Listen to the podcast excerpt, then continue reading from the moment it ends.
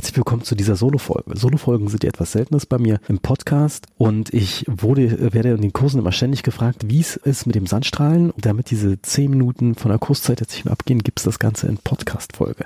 Ich wünsche euch viel Spaß und ich werde in Zukunft wahrscheinlich öfters mal probieren, eher auch eher kurze, sehr fokussierte Folgen zu machen.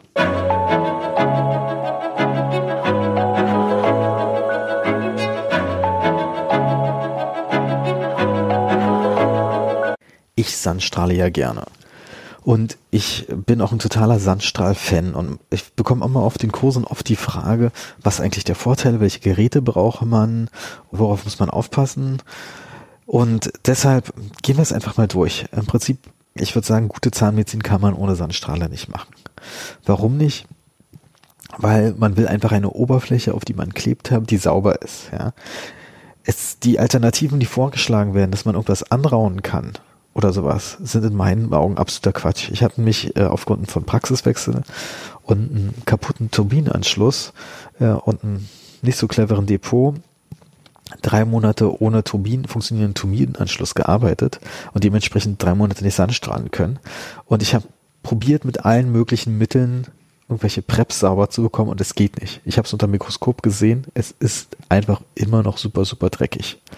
Ja, egal ob man anraut, nachbringen irgendwie mit, weiß was, mit irgendwelchen Polierkelchen, Polierflüss, äh, Paste rübergeht, es bleibt und einfach dreckig. Man muss es einfach so sagen. Und man hat natürlich mit dem Sandstrahlen schönes Feedback, ob etwas sauber ist oder nicht. Aber fangen wir erstmal ganz von vorne an. Ich strahle immer mit 50 Mikron Aluminiumoxid, ja. Im Prinzip werden die 50 Mikron hauptsächlich zum zum Komposit reparieren empfohlen, deshalb nehme ich die. Es gibt Leute, die nehmen auch 27 äh, Mikron nur, falls sie wirklich bloß den Schmelz anrauen wollen oder reinigen wollen. Ich habe mich einfach halt, der Einfachheit halt entschieden, nur 50er in der Praxis zu haben, weil es dann auch einfacher ist. Dann, was für Geräte äh, gibt es? Ein ganz einfaches Gerät ist von Rondweg, der Dento Prep. Der kostet bei Aera unter 200 Euro netto und kommt in verschiedensten Anschlüssen, also für Sirone-Anschlüsse, BNR, ähm, Carbo-Turbinenkopplung, was es auch immer da draußen gibt. Ich finde die doof. Warum finde ich ihn doof? Weil erstmal muss man den an die Turbinenkupplung äh, anschließen, was ja jetzt kein Problem ist. Dann ist da noch so ein langer Schlauch zu dem Gerät. Da ist dann nochmal ein Knopf dran. Und äh, diesen Knopf muss man aktivieren. Das heißt, man muss den Turbinenschlauch irgendwie rausnehmen, damit der irgendwo liegt, damit man den Fußanlasser betätigen kann. Und dann muss man noch einen Knopf am Gerät äh, drücken. Also ich habe schon Lösungen gesehen, da wurde so ein kleiner Dentoprep direkt an die Einheit angeschlossen. Dann könnte man damit leben, wenn man die wirklich bloß runternimmt und dann aktivieren kann. Aber so ist es natürlich nur, wenn man mal wirklich ganz selten Sandstrahlen will. Mein Favorit ist der Danville Micro Etcher CD. Den kann man direkt auf die Turbinenkopplung rauf machen. Und dann ist der so direkt einsatzbereit. Wichtig, beide sind trocken. Ja. Das hat Nachteile, dass die trocken sind. Das staubt ganz schön. Ja, das heißt, der Staub, der ist dann überall, den muss man äh, wegmachen, der ist im Kofferdamm, der ist schwieriger abzusaugen. Teilweise äh, findet man dann auch Bodenspuren. Dort, wo ich hauptsächlich strahle, war dann zum Beispiel in der letzten Praxis unten auf dem Boden auch genau in dem Bereich, wo mein Behandlungs-, mein Sitz quasi immer auf dem Boden rüberfährt. Auch waren da mehr äh, Abnutzungsspuren das ist schon nachteilig. Deshalb ist es natürlich immer am coolsten, wenn man etwas hat mit Wasser. Da wird es dann gleichzeitig leider auch wieder teurer.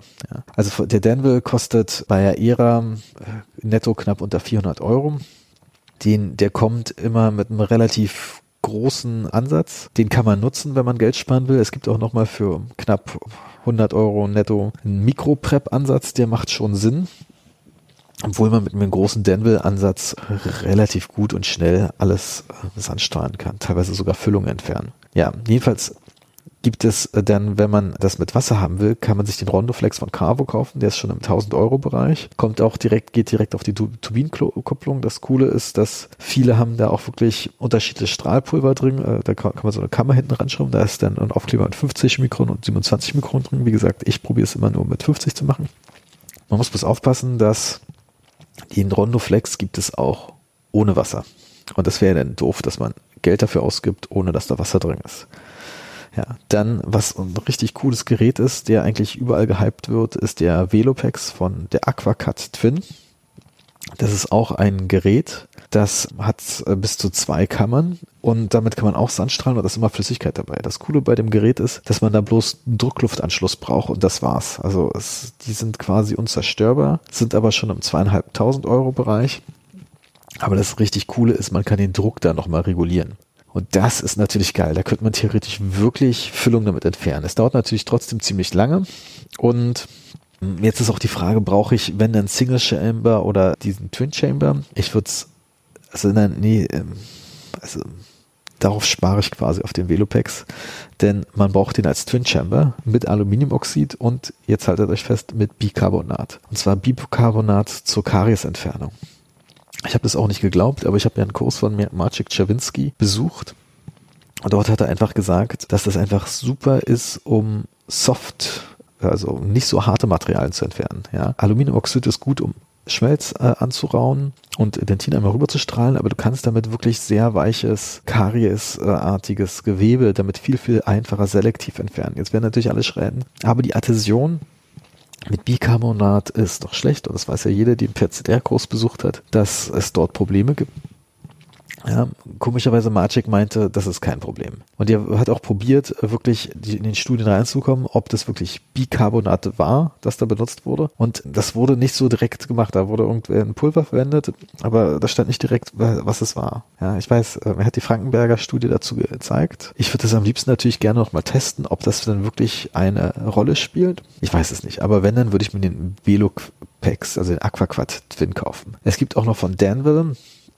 ein Gerät, das auch nochmal ein bisschen teurer als der Velopex ist, das Einkammersystem hat und dann auch regulierbaren Druck hat, ist in Deutschland relativ unbekannt. Auf der IDS meint er damals, es ist zwar teurer, auf langfristig billiger als der Velopex, weil beim Velopex ähm, sind, sieht es ja so aus, äh, oder ist es auch so, dass man äh, immer nur deren Pulver kaufen muss und dann nicht nachfüllen kann. Ich weiß von Kollegen, die auch schon auf dem Podcast, äh, Podcast hier waren, dass die auch die Velopex Nachfüllpackungen nachfüllen können Aluminiumoxid ist, äh, gibt's in 25 Kilo Behältern für wenig Geld. Das spielt echt keine Rolle. Die wasserbasierten Strahler sollen ein bisschen weniger staubintensiv sein, was richtig, aber es gibt immer noch ein bisschen Dreck, kann man so sagen. Und deshalb da komme ich zu meinem lieben Freund äh, Jürgen Wettläufer, der empfiehlt ja immer den Crystal Mark. Ein zwar ein Sandstrahler, der mit Helium funktioniert. Der war damals auf der AMD, der American äh, Association for Microscopic Dentistry, wollte eigentlich den Velopex kaufen, aber hat am Ende den Crystal Mark gekauft. Das ist ein Gerät, das wie gesagt mit Helium arbeitet. Dadurch wird, braucht man weniger Sand. Ja, also 80 Prozent weniger Sand. Und ich habe lange nicht verstanden, warum. Ich meine, ausgerechnet Aluminiumoxid, was so billig ist, warum spielt es da eine Rolle, ob da weniger rauskommt? Und der, die Antwort ist relativ einfach. Dadurch ist natürlich weniger Dreck irgendwie da. Ich weiß nicht, was das Crystal Mark kostet, aber es wird wahrscheinlich mehr sein als der Velopax. Packs. Jetzt ist immer die Frage, ähm, Georg ist ja schön und gut. Du sagst ja, äh, äh du sandstrahlst alles damit, nicht nur Schmelz, auch Dentin. Aber was ist denn mit, mit der Adhäsion? Denn zum Beispiel Ivoclar empfiehlt es ja nicht. Das finde ich sehr spannend, weil die sagen, dadurch öffnet man die Dentinkanälchen und ähm, das Bonding dort wird schlechter. Und es hat, als ich mich mal damit informiert hatte, wie sieht's denn aus mit der Literatur, gab es genau fünf Studien grob.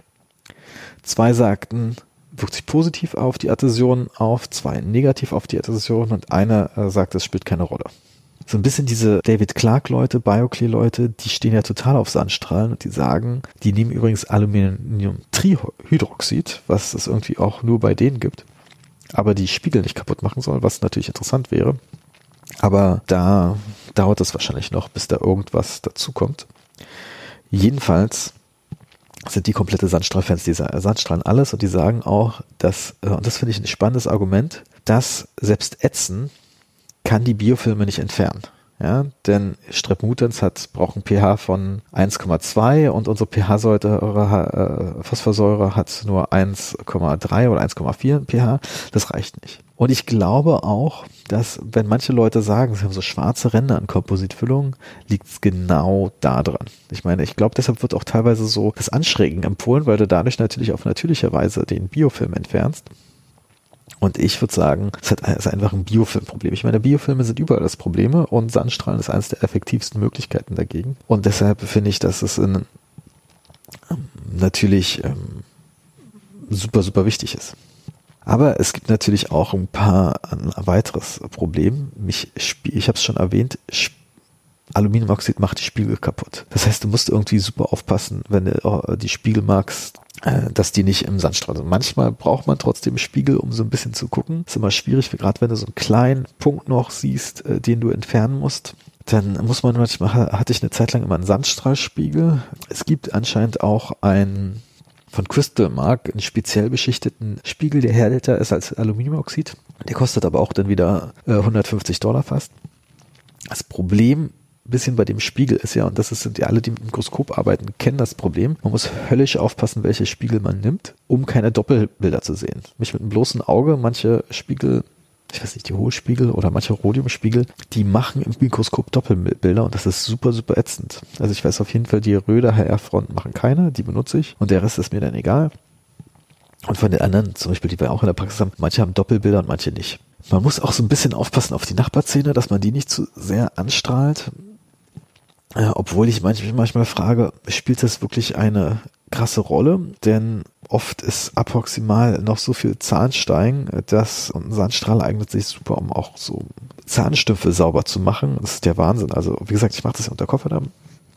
Und wenn ich dann da über teilweise kleine Zahnsteingereste rübergehe, das ist richtig schön, wie die dann plötzlich wegspritzen und man sieht dann eine schöne matte Oberfläche und hat dann auch ein direktes Feedback. Ich mag auch dieses Feedback bei Rissen, zum Beispiel. Es gibt ja manchmal kleine Dentinsprünge und wenn es alles so glatt, frisch gepreppt ist, erkennt man ja nichts, aber wenn das so eine raue, matte Überfläche ist, dann sieht man plötzlich, wie die, die kleinen Risse oder Sprünge im Dentin zum Vorschein kommen. Da hat man manchmal Angst, dass, äh, oder weiß man manchmal, warum bestimmte Sachen vielleicht doch schief gehen oder pulpale Probleme haben. Jedenfalls kann ich persönlich nicht ohne Sandstrahler arbeiten. Ich muss es klar so sagen. Es macht überhaupt keinen Spaß ohne. Und, und ich sag, würde da bloß einfach mal Frankenberger zitieren, der sehr gerne immer in Verbindung mit äh, Kompositreparatur nutzt, was sein Lieblingsthema ist. Ja, sagen Sie, Herr Frankenberger, was mache ich denn, wenn ich keinen Sandstrahler habe? Dann müssen Sie sich einen kaufen. Und genau das, das Fazit. Kauft euch einen Sandstrahler. Ihr verbessert eure Zahnmedizin extrem.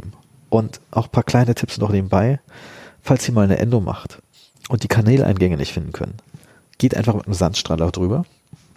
Meistens passiert folgendes, dass A, alle möglichen Sachen, ekrotischen Sachen, die stören, schon mal weg sind. Das Dentin ist schön matt und das weiße Aluminiumoxid bleibt kleben in den Kanaleingängen. Und dann dort müsst ihr suchen, weil dort kommt ja noch ein bisschen Feuchtigkeit raus. Ja. Es funktioniert natürlich nicht immer, aber in den meisten Fällen. Und das ist auch so ein Tipp, den Margarie sogar auf ihren Kursen gibt. Lustigerweise in Frankreich gibt es sogar so einen Mini-Mini-Sandstrahler, der eher für Endo-Sachen geeignet äh, ist. Aber der ist so speziell, die Webseite ist auch nur auf Französisch.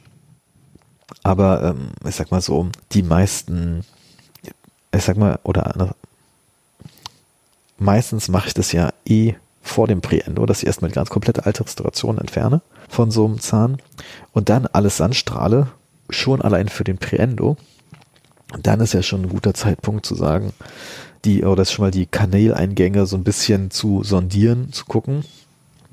Und dann hat man das quasi drin. Man hat ja, also ich habe seltener die Situation, dass ich da wirklich reingehe und dann nicht die Restauration rausnehmen will oder die Krone abnehmen will, weil ich glaube, ist einfach besser. Aber es ist ein Podcast für sich. Also, vielen Dank fürs Zuhören und bis bald.